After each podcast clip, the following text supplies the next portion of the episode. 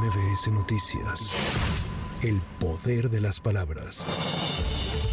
La noche de este miércoles, Carla Quintana Osuna presentó su renuncia a la titularidad de la Comisión Nacional de Búsqueda de Personas a través de una carta dirigida al presidente Andrés Manuel López Obrador.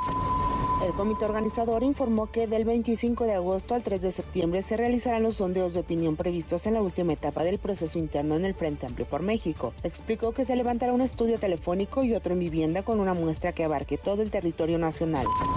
Los diputados federales y senadores de la República, así como congresistas locales afines a Marcelo Ebrard, lanzaron una contracarta de respuesta a legisladores que simpatizan con la aspirante Claudia Sheinbaum y que salieron a pedir unidad. El diputado federal Emanuel Reyes aseguró que la unidad no se da por decreto, sino respetando las reglas del proceso interno fue detenido Domitilo Barragán Álvarez, acusado por su probable responsabilidad en el delito de uso indebido de atribuciones y facultades. La Fiscalía General de la República informó que el presunto responsable está vinculado con la construcción de la llamada Estela de Luz, obra promovida y auspiciada por el entonces presidente Felipe Calderón Hinojosa.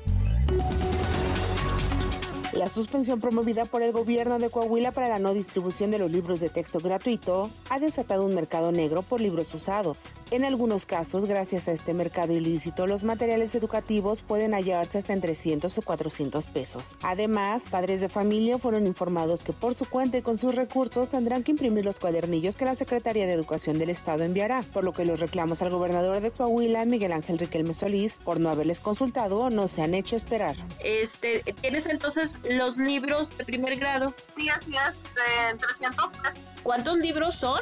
Cinco. Son cinco. ¿Y dónde los podrías entregar? Este, en la rotonda. ¿Y es lo menos? Sí, es lo menos. Ok. porque todavía me faltan conseguir los de cuarto. En Chihuahua, un grupo de padres de familia, maestros y estudiantes se manifestaron en el Palacio de Gobierno para exigir la entrega de los libros de texto. Fiscalía de Chihuahua obtuvo y ejecutó una nueva orden de aprehensión contra el exgobernador de la entidad, César Duarte, por el desvío de 120 millones de pesos. Esta nueva acusación está relacionada con la imputación que enfrentaba el ex titular de adquisiciones de la Secretaría de Hacienda, Antonio Tarín, quien se suicidó el pasado 7 de abril. Productores de limón de Apatzingán, Michoacán, podrían incurrir en encubrimiento a la delincuencia en caso de no denunciar ante la Fiscalía extorsiones y amenazas por parte del crimen organizado de las que ya son víctimas. Así lo advirtió el gobernador de la entidad, Alfredo Ramírez Bedoya. Tienen que presentar denuncia, aunque ya hay una carpeta de investigación, porque si no habría encubrimiento a la delincuencia. Y si alguien está enterado de esto, que presente la denuncia, porque si no pudiera incurrir en el delito de encubrimiento porque ya es algo que sabemos, que conocemos y se está investigando.